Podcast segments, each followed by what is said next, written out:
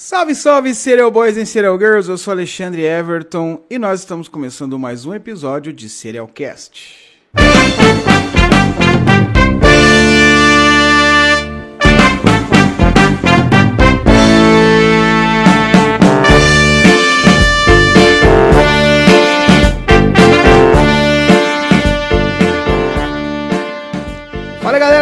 Vocês? Espero que todos estejam fisicamente, mentalmente e psicologicamente bem.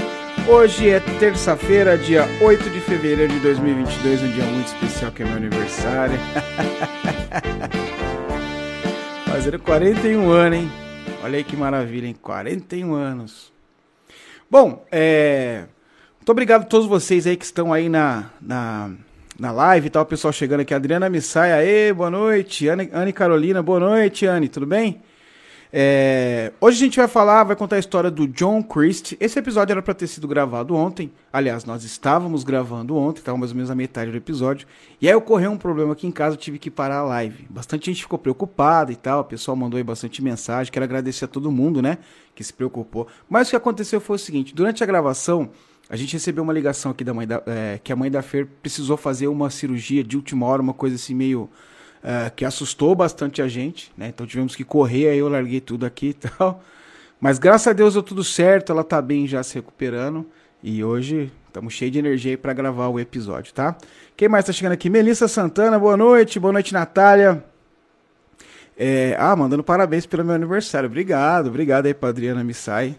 Valeu, obrigado por vocês estarem aqui na, na nossa companhia. Melissa Santana dando parabéns de novo. Obrigado, querida. Valeu. Bom, preparei para vocês então uh, o episódio sobre o John Christ e eu tinha feito uma charadinha lá na. Voltei com as charadas, né? Lá no nosso Instagram. Bom, e é o seguinte: como ele é um monstro de Notting Hill, o que, que eu fiz? Eu peguei uma foto lá do Hugh Grant e da, da Julia Roberts, né? Que estrelaram um filme lá sobre Notting Hill. Acho que é O Segredo de Notting Hill. Como que é o nome do filme? Eu não sei, alguma coisa de Notting Hill. E aí eu falei, pô, esse aqui é certinho, né, pra, pra... E ninguém, ninguém conseguiu desvendar o mistério. Então eu fui o grande ganhador da charada dessa semana. É, e o pessoal reclamou que foi pesado, mas foi nada, foi bem de boa, né? Roberto Totti chegando aqui também no chat. Boa noite, saudade do programa, escuta o podcast. Boa noite, meu irmão. Muito obrigado por nos ouvir, seja bem-vindo aí. E vamos matar as, as, as saudades, né? Tamo de volta aí. Bom, então aconteceu isso aí. Obrigado a todos que se preocuparam aí. Tá tudo bem, fiquem todos tranquilos, tá tudo certinho. Uh, vamos comemorar meu aniversário hoje, então, contando aí uma história, a história do John Christie, que ficou conhecido como o monstro de Notting Hill. Vamos lá. Bom, durante os anos 1940 e 1950, o apartamento de número 10 da Rillington Place, lá em Notting Hill, em Londres, na Inglaterra, foi o palco de crimes horríveis cometidos por um homem comum, mas com uma ficha criminal extensa. Seu nome era John Christ, mas que passou a ser conhecido como o monstro de Notting Hill. Bom, vou colocar uma foto dele aqui para vocês verem a carinha bonitinha dele. Ele era um cara meio sinistro, né? Parecia realmente um homem comum, né? Com aquela roupa dos anos 40, naquele terno e tal. Ele era meio careca, assim. Mas ele tinha uma aparência meio, meio bizarra, né? Meio, meio sombria, não sei. Enfim, esse aí era o, o John Christ. Que na verdade nasceu John Reginald Halliday Christ. Nasceu em 8 de abril de 1889 em um pequeno vilarejo chamado North Run, perto de Halifax, que é uma das três divisões da região ali de Yorkshire. Ele era o sexto filho de uma família de sete filhos. E naquela época a relação entre pais e filhos era uma coisa meio esquisita, né? Não tinha toda a proximidade que a gente encontra hoje. Os pais eram sempre assim muito fechados, não tinha aquela é, essa proximidade, né? Aquela coisa de abraçar, de dizer que ama, era uma coisa assim meio que o pai era a autoridade dentro de casa, né? E no caso, na família do John Christie não foi diferente.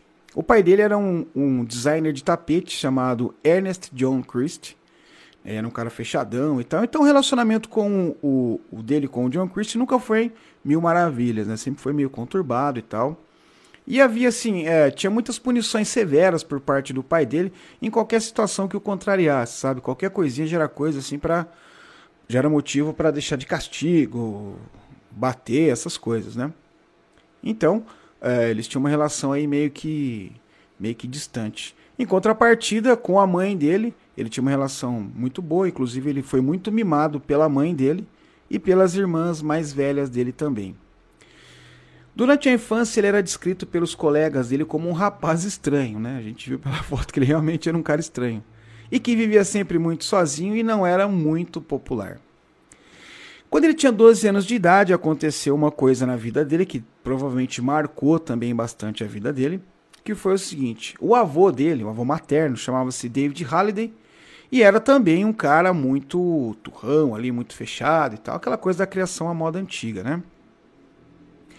E esse avô dele, depois de uma luta muito grande contra uma doença grave, acabou falecendo aos 75 anos de idade. E como era muito comum naqueles tempos, é, o velório do avô dele foi feito ali na casa deles mesmo, na casa da família, né?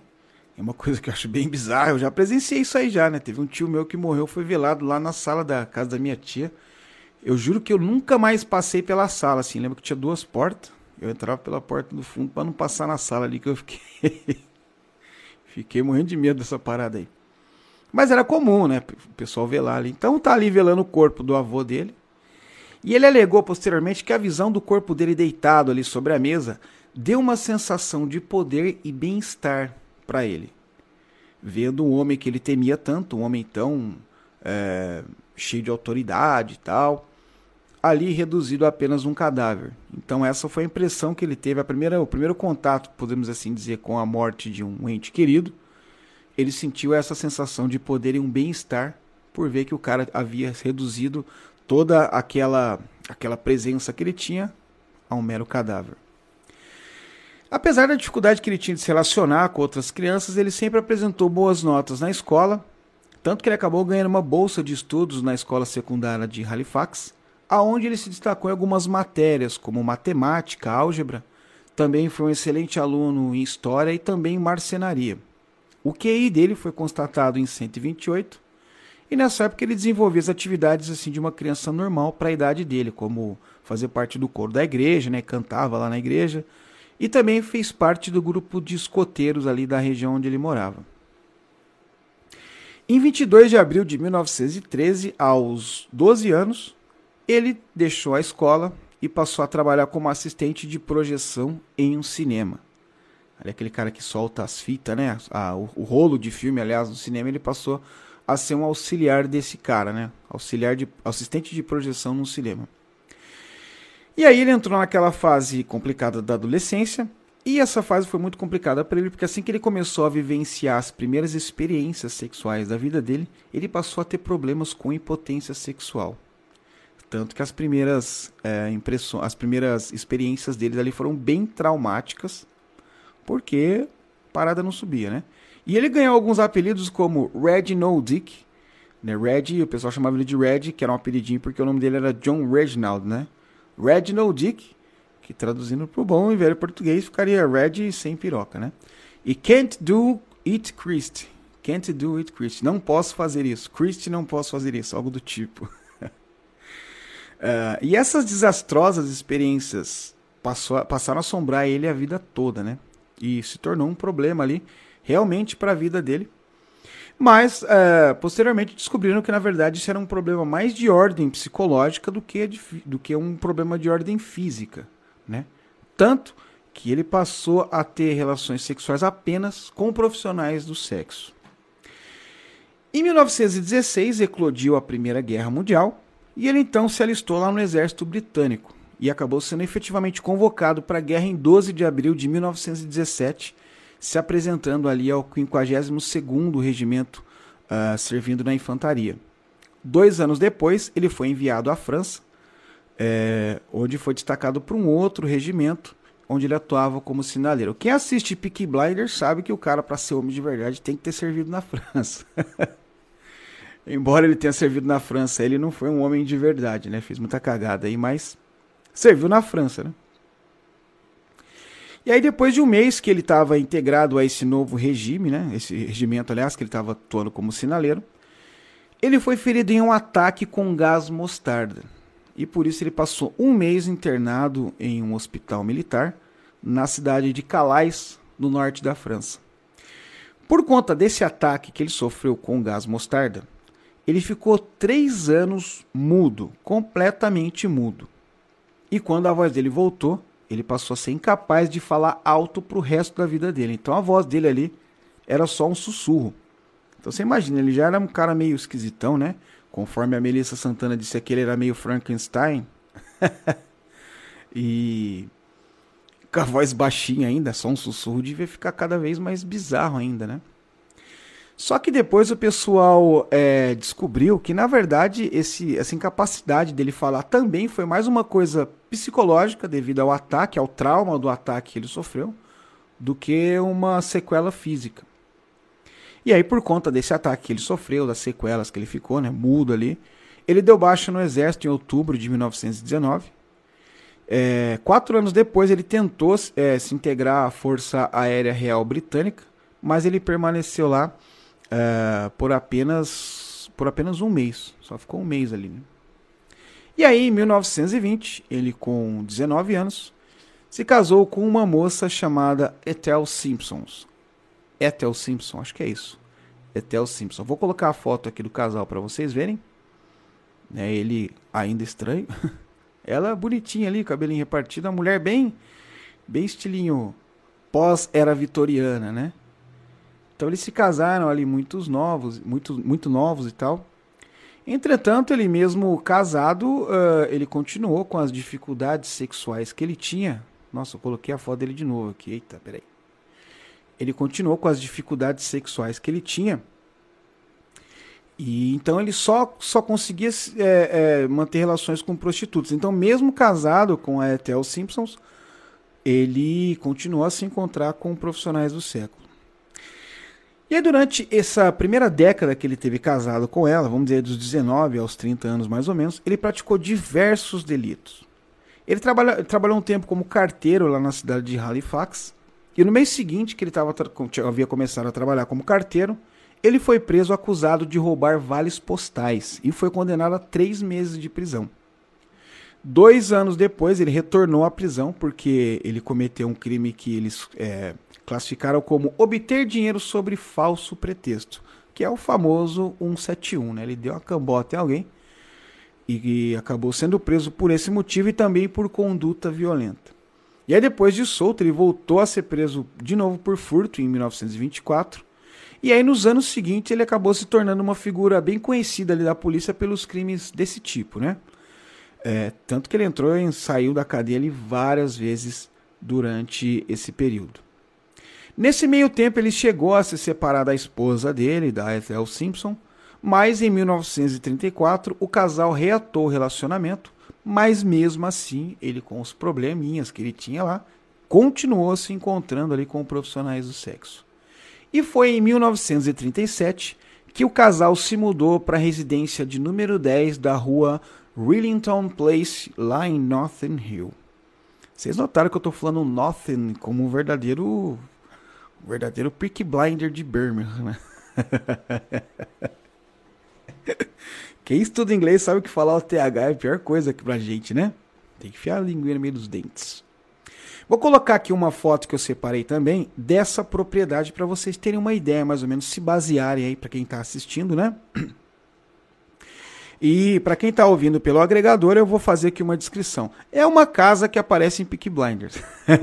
Sabe aquelas casas inglesas, assim, tipo, é uma casa de é, três andares, né? O térreo mais dois andares, com aquelas janelonas e tal, toda de tijolinho, né? Tijolinho vermelho. E, e era uma casa antiga, né? Que eles passaram a morar.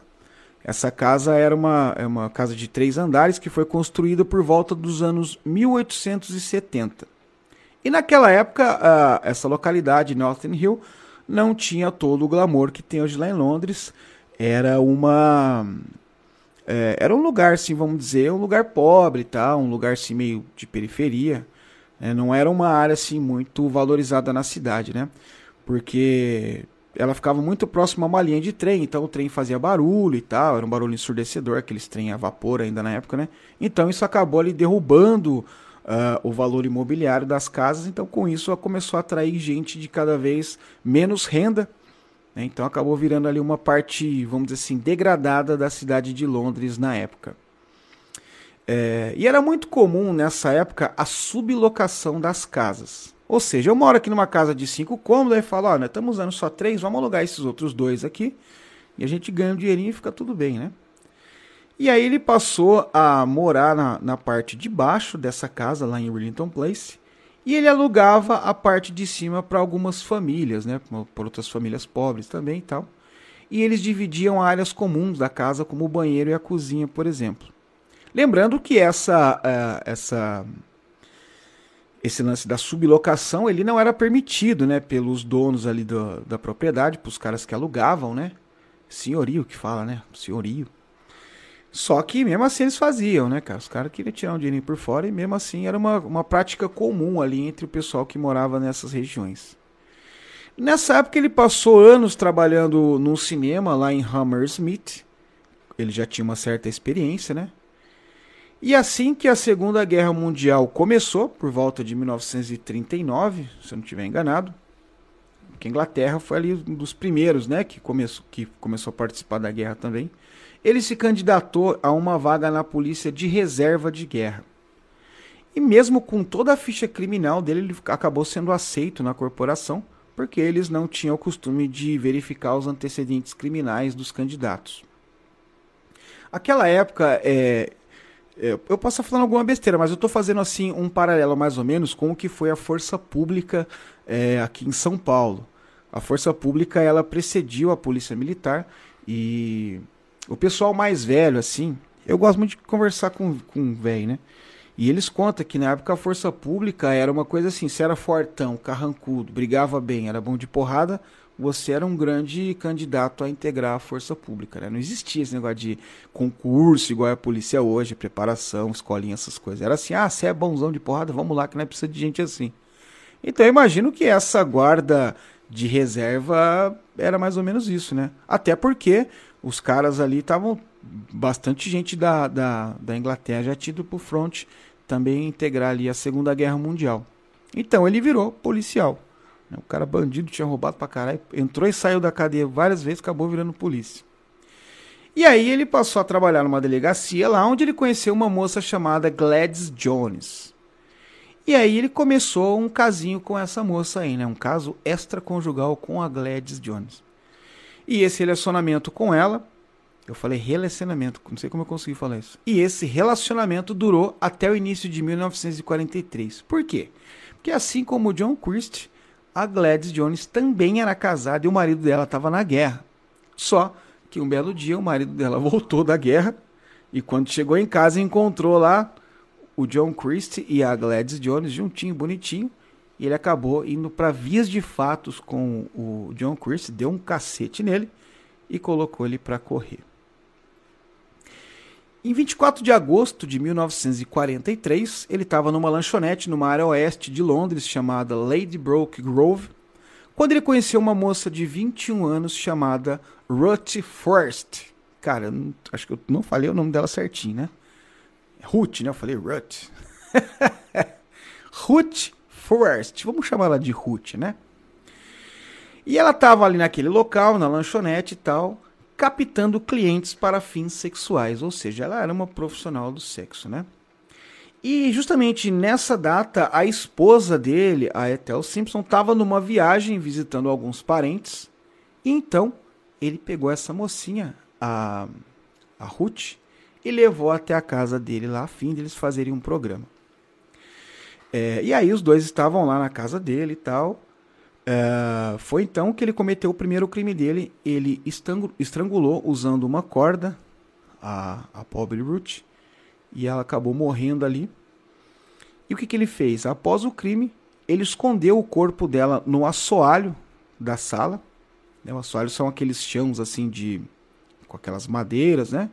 Então sempre tem um espaço entre a madeira e o chão realmente tipo um porãozinho assim de alguns alguns aqui em Mogi tem umas casas antigas que são bem assim também né? Tem uma, uma diferença entre o chão mesmo pro assoalho que é por causa de umidade esse tipo de coisa né? Então ele aproveitou esse espacinho e colocou o corpo dela ali.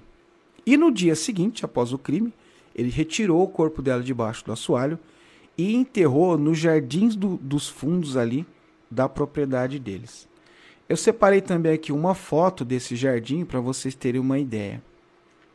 Né, você vê que tem um murinho baixinho ali, né? Tem até uma mocinha apontando ali. Esse era o fundo do jardim da casa deles.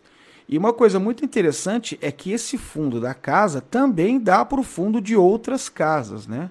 Não é aquela propriedade que a gente está acostumado a ver nessa época, aquelas coisas assim, é, onde só tem a casa, um espação grande. Não, era uma casa ali, era uma região que era bem, é, bem habitada, né? Então as casas ali eram uma em cima da outra praticamente. Né? E então por isso que é, ele acabou enterrando elas ali no fundo ali, mas mesmo assim ficava bem exposto, né? Bem esquisito isso. E aí no final do, do ano de 1934 ele acabou renunciando ao cargo de policial que ele tinha e passou a trabalhar como balconista em uma fábrica de rádios. E foi nessa fábrica que ele conheceu uma mocinha chamada Muriel Amélia. Muriel Amélia Ide, que acabou se tornando a segunda vítima dele. Essa Muriel, ela sofria de bronquite. E aí o John fez o seguinte, falou para ela assim: "Cara, eu tenho um remédio que é tiro e queda para bronquite". Ela, porra, é mesmo? Imagina a pessoa doente, desesperada, né? Acredita. Se você falar que é tomar mijo é bom, a pessoa fala, então dá um golinho, né? E aí ela falou, não, pô, então vamos, vamos fazer esse, esse remédio aí pra me sarar, né? E ele falou, ó, a gente tem que ir lá em casa que eu vou fazer uma mistura especial lá que pode curar essa sua doença. Beleza, eles foram até a casa dele. E ele desenvolveu uma técnica até que assim, sofisticada e meio dificultosa, eu achei, né? Porque Olha só a cabeça do cara. O que, que ele fez? Ele sentou ela lá na cama dele lá e tal, e apareceu com um frasco que tinha um tubo inserido no topo. Né, eu imagino assim, mais ou menos aqueles copos de tipo Starbucks com canudinho, sabe? E falou assim: olha, aqui, aqui dentro que tá a, a emulsão que eu fiz aí, né? O, o, a garrafada que falava antigamente, né? Ah, eu já fiz 41 anos, então posso ficar falando coisa de velho agora. Sou oficialmente velho. Então eu falava garrafada nessas né, coisas que as mulheres antigamente faziam e tal. Ele falou: Ó, então o negócio tá aí dentro, aí você vai pegar esse canudinho e vai ficar inalando, né? Ela falou: Porra, maravilha, né? Só que ele fez dentro, ele tinha colocado uma substância que é conhecida como bálsamo de frade. Essa, esse bálsamo de frade era uma coisa assim que tinha um cheiro mais ou menos tipo Vic Vaporup, uma coisa assim, sabe? Só que no fundo do copo ele tinha colocado um outro tubo. Né? Na verdade, esse bálsamo de frade ali era só para disfarçar o que ele ia fazer. Por que, que ele fez? Ele pegou esse tubo e ligou no gás da cozinha. Então o gás ficava entrando no frasco, só que ela não percebia, porque ela estava sentindo o cheiro desse bálsamo de frade, e ela foi inalando esse gás de cozinha. O gás de cozinha na época não era como o gás de cozinha que nós, é, como, como nós conhecemos hoje em dia. Ele era conhecido como gás de carvão e tinha um teor de 15% de monóxido de carbono. O monóxido de carbono ele age de uma maneira meio silenciosa, apesar dele ter o cheiro forte, então ele acaba agindo de uma maneira silenciosa, deixando a pessoa inconsciente. Tanto que eu vi um caso, quando eu estava escrevendo aqui, eu lembrei dessa parada aí de um casal, acho que foi no Rio Grande do Sul, se eu não estiver enganado, assim, coisa de anos atrás, que eles haviam alugado um chalé, assim, num lugar tipo esses hotel fazenda e tal, né? E tava um frio do caramba na noite. E aí o que, que eles fizeram? Eles pegaram a churrasqueira e colocaram dentro do quarto. E deixaram ali o, o, o carvão fumegando, né? Ficou quentinho, bonitinho, só que no outro dia, quando abriu a porta, os dois estavam mortos por conta de inalarem o monóxido de carbono e a pessoa não percebe. Ela fica inconsciente e não percebe. E eu já tive essa ideia uma vez, graças a Deus que eu não coloquei em prática e logo depois eu li esse relato aí. Falei, tá louco, quase que eu me matei, né? Então foi o que acabou acontecendo. A mocinha ali, crente que estava inalando ali um remédio para curar a bronquite dela, ela estava inalando, na verdade, um gás de carvão com um teor de 15% de monóxido de carbono. E também o fato dela ter bronquite, né? Imagina que deve ter arrebentado ela. Ela acabou ali ficando inconsciente e então ele se aproveitou dessa vulnerabilidade dela e a estuprou e depois matou ela estrangulada. E aí ele pegou o corpo dela e também enterrou no jardim do fundo da casa dele, como ele fez com a primeira vítima dele. Durante a Páscoa de 1944, um casal né, de nome Timothy e Barry Evans, né, o casal Evans, se mudou para o andar de cima da casa de número 10 lá da Rillington Place. Aquele lance da sublocação, né? E eles acabaram sublocando a parte de cima para esse casal, Timothy e Barry, e Barry Evans. E aí eles começaram a morar ali, né, em 44 e tal, e foi no ano seguinte que eles estavam morando ali que um crime, mais um crime, acabou acontecendo lá no número 10 da Rillington Place. Vou colocar para a galera que está acompanhando aqui pelo YouTube uma foto do casal. Então aqui à, à esquerda de quem olha é o Timothy, ao lado dele está Barry Barry Evans com o bebezinho deles, chamado é, Geraldine, era o nome da bebezinha, e essa mulher do lado não sei quem é. Não estava na descrição da foto, mas o casal tá aqui, né? Então foi esse casal que passou a morar lá na casa junto com eles. É... E aí eles estavam morando lá e tal, não sei o que lá, aquela coisa toda. Um belo dia, o Timothy Evans procurou a polícia informando que a esposa dele, a Barry, e a filha deles, a Geraldine, haviam desaparecido e que, na opinião dele, elas estavam provavelmente mortas. Os policiais foram fazer as buscas ali pela propriedade e tal, vamos ver o que aconteceu, né? E num primeiro momento nada foi encontrado. Entretanto, em buscas posteriores, os policiais localizaram o corpo da Barry Evans e da filha dela, Geraldine. Eles estavam enrolados em um cobertor e uma toalha de mesa. E junto do corpo das duas também, eles encontraram um feto masculino de aproximadamente 16 semanas. Os corpos, tanto da Beryl quanto da Geraldine, apresentavam sinais claros de estrangulamento, e a autópsia revelou que a Beryl foi agredida fisicamente antes de ser estrangulada e morta. E aí o Timothy acusou o John Christie de ser o autor do crime. Ele falou para a polícia, cara, o que acontece é o seguinte, ele tentou fazer ali uma um aborto com eles e acabou não conseguindo, aliás, um aborto com ela, né?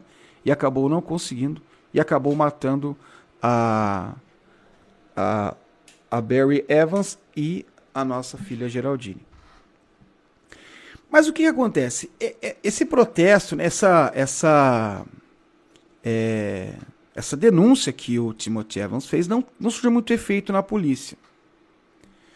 Por quê? Porque automaticamente, não sei de onde os policiais tiraram que ele era o culpado, o Timothy, o marido e pai das vítimas, acabou sendo considerado culpado pelos crimes. Tem até uma foto que eu separei aqui do Timothy Evans sendo preso pela polícia. Então, aquele, aquele roupão do inspetor Bugiganga, né? E dois oficiais de polícia levando ele preso. Preso acusado da, da morte da esposa e da filha também. Mas o que acontece? Essa investigação desse crime, ela teve uma série de erros assim e uma série de fatos também importantes que foram descartados pela polícia. Durante a busca pelos corpos, os policiais encontraram alguns ossos, que eram ossos das duas primeiras vítimas do John Christie, que haviam sido enterradas lá no, no fundo da casa, né? Olha só que pataquada. Tinha um fêmur humano servindo como apoio para uma cerca. E alguns outros ossos também foram encontrados, mas foram totalmente ignorados pela polícia. E essa busca ela foi feita de maneira tão amadora e superficial que nem sequer o, os dois corpos das vítimas lá foram encontrados. Né? Eles estavam enterrados ali no Jardim dos Fundos, eles não conseguiram encontrar. Mas o que, que acontece? Os policiais conseguiram uma confissão do Timothy. Né? Só que a confissão que conseguiram dele também foi ignorada alguns fatos. Porque ele deve ter apanhado, ele deve ter sofrido tortura, alguma coisa do tipo. E ele falou: tá bom, fui eu que matei. E os caras, legal, onde, foi, onde estão os corpos? Os corpos estão é, num bueiro que fica na frente da casa. Só que os corpos não estavam lá. Eles estavam é, pela casa, né? E mesmo assim eles ignoraram. Porra, se o cara confessou, né? Ele ia falar o lugar certo, por que ele ia falar, ia dar a letra errada, né? Então eu creio ali que na tortura ali, levando porrada pra caramba, ele acabou é, é, falando qualquer coisa, né? Ah, é isso, é aquilo e tal. E os policiais, tipo, ignoraram isso. E o principal acusador do Timothy Evans foi quem? John Christ. E as declarações dele foram acatadas pela polícia por quê? Porque ele era um herói de guerra, ele havia servido na Primeira Guerra Mundial, lembram? Ele também era um ex-policial, então, para a polícia, ele era um cara acima de qualquer suspeita. Bom, acabou que em 11 de janeiro de 1950, o Timothy Evans foi levado a julgamento pelo assassinato, pelo assassinato da sua filha, né? No caso, eles fizeram separados ali, né? O julgamento ia julgar primeiro a filha, que foi um crime mais hediondo por ser criança e tal, e depois eles iriam é, julgar ele pelo assassinato da esposa. Ele acabou sendo é, é, julgado como culpado, né? Tanto que a promotoria resolveu nem seguir com a segunda acusação, porque ele já foi condenado à morte por enforcamento na hora ali mesmo, né? Já os caras, bate o martelo, vai morrer, então não precisa nem, nem gastar. Uh, não precisa nem gastar saliva com o resto. E durante o julgamento do Timothy Evans, o John Christ serviu como a principal testemunha. Né? E no caso, na, na fonte que eu, que eu li isso aí, diz que era, ele foi o principal testemunha da coroa. Mais ou menos como se ele estivesse representando o Estado ali, né? E ele deu provas detalhadas da, da suposta culpa do Timothy, é, alegando que o casal brigava muito, que ele mesmo presenciou muitas brigas ali. E acabou que o, o Timothy Evans foi enforcado em 9 de março de 1950. Nos anos que se seguiram, uh, essa casa que as casas que dividiam o fundo ali do jardim, né, como eu mostrei, ali, era um, era um apinhado de casas, de construções e tal. Eles passaram a ser ocupados por uma maioria maciça de imigrantes negros das Índias Ocidentais, por, é, por negros caribenhos também. Né? O pessoal começou no pós-guerra a migrar muito para a Inglaterra. E esse fato horrorizou tanto o John Christie quanto a Ethel Simpson, a esposa dele. Afinal de contas, os dois eram extremamente racistas. Eles não queriam é, dividir o espaço deles ali com negros. E esse horror que o casal tinha de negro e tal, essa coisa escrota, acabou gerando uma série de brigas entre os vizinhos ali, né? inclusive algumas acusações de agressões reclamadas pela Ethel ou Ethel, a esposa do John Christie. Eu separei uma foto aqui mais ou menos de como era o fundo da casa num outro ângulo. Olha para vocês verem aqui que tem várias construções, né? O famoso varal cheio de roupinha branca aqui, né? E vocês verem que o fundo o fundo está debaixo desse telhadinho aqui, né? O fundo da, da casa de número 10 da Arlington Place. Ele realmente fica ali de fundo para várias outras casas. Então acho que o pessoal acabava usando esse fundo ali também, né? E aí, como começou a sair essas treta toda, o que, que o John Christie fez? Ele se aproveitou dessa situação e entrou com recurso no tribunal de pequenas causas deles ali e ganhou essa, esse recurso, né? E acabou tendo o direito de ter o uso exclusivo do jardim dos fundos da propriedade. Mas provavelmente ele fez isso com medo de que os corpos das suas duas primeiras vítimas fossem descobertos. E aí, em dezembro de 1952, a Ethel, a Ethel né, a esposa do, do John Christie, passou a não ser mais vista pela vizinhança. E para cada pessoa que perguntava sobre ela para o John, ele dizia o seguinte: é, para cada um ele dava uma resposta diferente. Para um vizinho ele falou que ela estava viajando, visitando alguns parentes. Para outro ele explicou que ela havia viajado para Birmingham, né? É, e aí alguns parentes dela enviaram uma carta nessa época. Ele respondeu a carta de próprio punho, dizendo que ela não podia escrever porque ela estava com reumatismo muito pesado ali. E ela não conseguia escrever, então ele acabou é, bondoso e de bom coração como ele era, ajudando ela a responder a carta para a família dela. Mas, na verdade, ele havia estrangulado ela na manhã de 14 de dezembro de 1952. Ele havia sido demitido do emprego que ele estava na época dias antes disso. Então o que ele fez? Ele pegou a aliança dela, uh, pegou alguns móveis da casa e saiu vendendo tudo. Ele sacou também um benefício do governo que ela tinha e também falsificou a assinatura dela para esvaziar a conta bancária dela. E aí, apenas um mês após, quase um mês, né, 16 de janeiro de 1953, ela foi estrangulada em 14 de dezembro, é, um mês e alguns dias. Ele passou ali a sair de novo, se encontrar com, com prostitutas, esse tipo de coisa.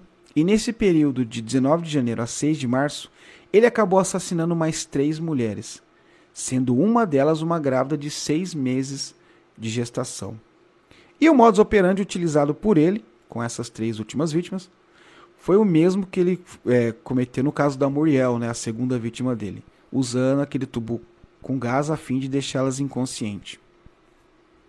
Essas três vítimas, é, eu não especifiquei muito casos dela e tal, pra gente não ficar essa coisa de ficar revirando, né? Mas elas eram pessoas que se conheciam entre si, eram três amigas. Trabalhavam como profissionais do sexo, mas elas é, se conheciam. E na verdade elas não eram ali profissionais, vamos dizer que elas eram meio que amadoras, porque elas faziam essas, esses programas e tal é, em troca de dinheiro por conta da situação difícil que passavam na época. Né? Mas todas tinham profissões, esse tipo de coisa. Né? Mas como era uma época ali muito difícil e tal, elas acabaram fazendo aí um, um freelance, vamos assim dizer, né? Como se fosse um bico. E ele acabou uh, assassinando as três que se conheciam ali entre si. Só que dessa vez, ao invés dele, embora ele tenha copiado o modus operandi da segunda vítima, ele ele acabou mudando ali é, e ao invés de enterrá-las no jardim dos fundos, o que, que ele fez? É, ele preferiu enrolar o, o, o, os corpos das três e colocar numa pequena dispensa que ficava na parede dos fundos da cozinha. Né? Tipo uma espécie de um buraco mesmo assim. Só que não era um buraco vazado, né? Uma dispensinha ali, né? E aí ele colocou os corpos das três lá e passou um papel de parede em cima para esconder. E aí deixou lá o corpo delas ali e tal. Vocês lembram que eu estava contando sobre a história da sublocação, né? Que eles tinham essa mania de, de alugar a casa e, sublocar para uma outra pessoa morar. Ele continuou fazendo isso ainda. E ele sublocou a propriedade para um outro casal. Só que dessa vez, o dono do, da propriedade ali, ele descobriu, alguém deu a letra dele e falou: o cara tá passando a perna em você lá, ele tá alugando né, a casa que não pode. Ele falou: eu vou lá resolver essa parada. E o cara foi lá. Quando ele chegou lá, o cara que havia se mudado, ele que havia sublocado, era um cara chamado Beresford Brown. E aí conversou com ele, ele falou: pô, cara, eu não sabia aí, né? Também tomei uma bota, alguma coisa do tipo.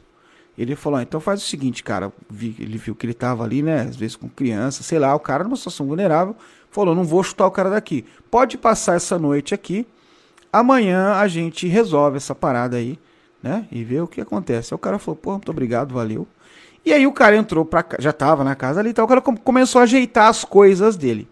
E aí ele foi até a cozinha e foi colocar um suporte ali, sei lá, pregar qualquer coisa na parede foi quando ele notou o furo no papel de parede, enfiou o dedo lá, rasgou.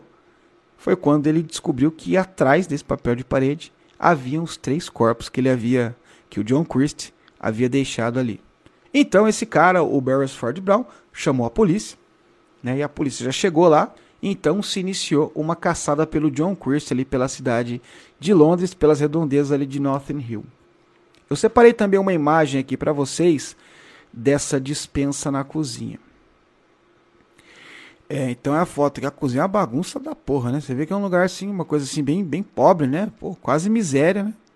Tem ali uma piazinha velha, né? E tem um cara agachado dentro do buraco ali que é onde ele provavelmente ele onde ele deixou os corpos ali, né? Então ele tinha colocado ali um papel de parede só para dar uns baratinos, mas que não durou muito tempo.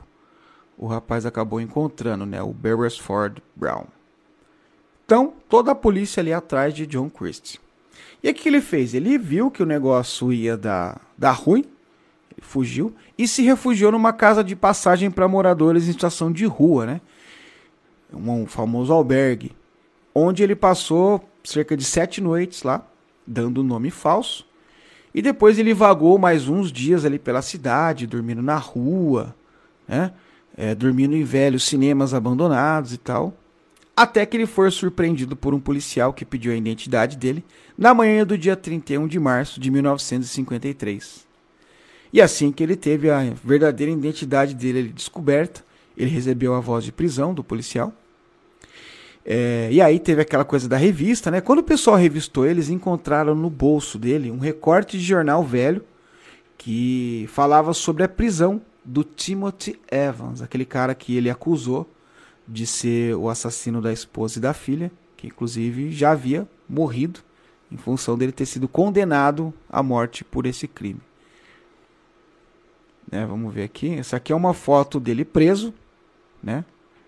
Os agentes aqui do lado dele, ele com a mão na cabeça. Ai meu Deus, o que eu fiz? Né? Ou, na verdade, acho que ele está tentando só esconder o rosto, né? Não tá cara de arrependido, não, né? Aí os policiais prenderam aí o John Christie. Durante o interrogatório, é, inicialmente ele assumiu apenas a morte das três mulheres que, que haviam sido encontradas na cozinha e da esposa dele também. Mas aí dessa vez o pessoal foi lá e fez uma, uma busca completa, dessa vez pela casa, pelas instalações ali. E aí finalmente eles encontraram as ossadas das duas primeiras vítimas do John Christ. E aí então ele confirmou também que havia sido assassino dessas duas primeiras mulheres. Um mês depois que ele havia confirmado ele ser o responsável pela morte da Barry Evans também. Aliás, um mês depois ele confessou que foi o responsável pela morte da Barry Evans, a esposa do Timo, Timothy Evans, Evans, mas ele negou veementemente a responsabilidade sobre a morte da criança, né, da Geraldine. O pessoal especula que na verdade ele não assumiu a morte da criança a fim de alegar insanidade no julgamento dele. E que se ele tivesse falado, eu matei a criança também, os caras falam, puta, cara, você não é louco, você passou de louco, né? Perdeu o seu. O seu é, certificado de maluco. E ele falou, não, a criança não fui eu e tal. E ele foi julgado no mesmo tribunal em que, anos antes, o Timothy Evans havia sido condenado injustamente, né? Olha a lei do retorno aí, né? E a alegação de insanidade, de insanidade dele também foi rejeitada pelo júri, que o condenou à morte após apenas 85 minutos de deliberação. Eles nem precisaram ali ter muita, muito tempo para deliberar sobre esse caso. Então, o John Christie foi enforcado em nove, às 9 horas da manhã do dia 5 de julho de 1953.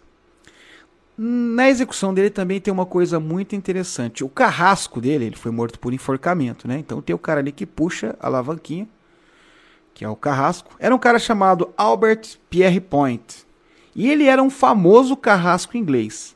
Pra vocês terem uma ideia, ele já havia sido responsável pela execução de mais de 600 condenados à morte. E um desses condenados à morte que ele havia sido responsável, né, que ele havia sido carrasco, aliás, havia sido o Timothy Evans, que foi condenado à morte injustamente aí por conta do, das acusações do John Christ. Tem uma, uma outra curiosidade desse caso, ele é um caso muito famoso na Inglaterra, que inclusive ele ele faz parte, lá tem uma, uma, uma, estátua de cera dele lá no museu da Madame Tussauds. Olha só. Ele tá, nossa, tá parecendo o Geraldo Alckmin. Olha eu sendo processado aí.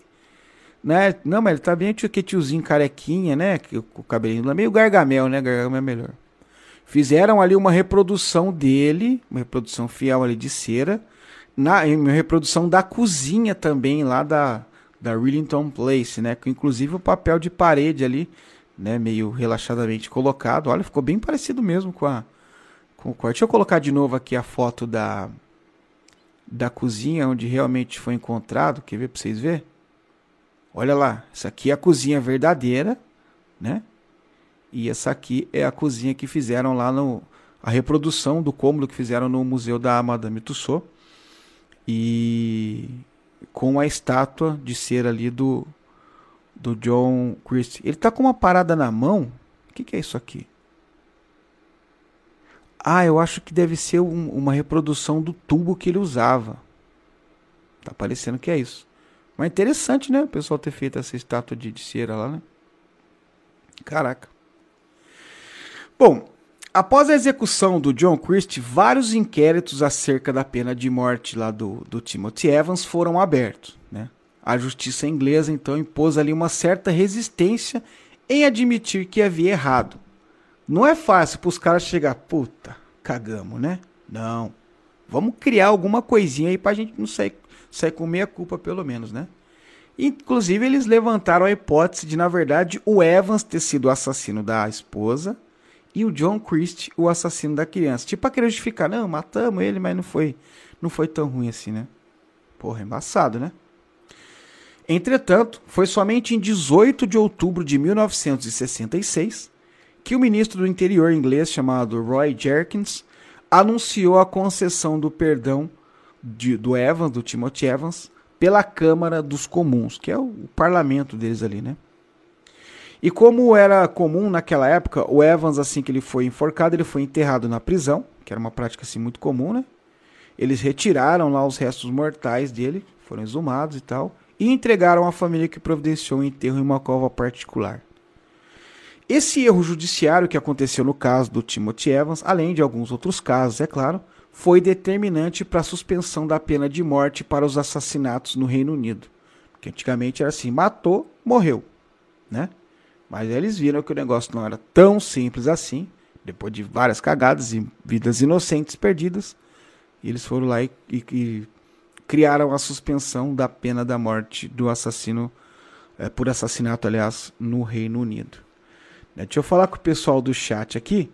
É, deixa eu ver, Ixi, me perdi nas conversas aqui, né? Ah, bastante coisa ali, pessoal falando e tal.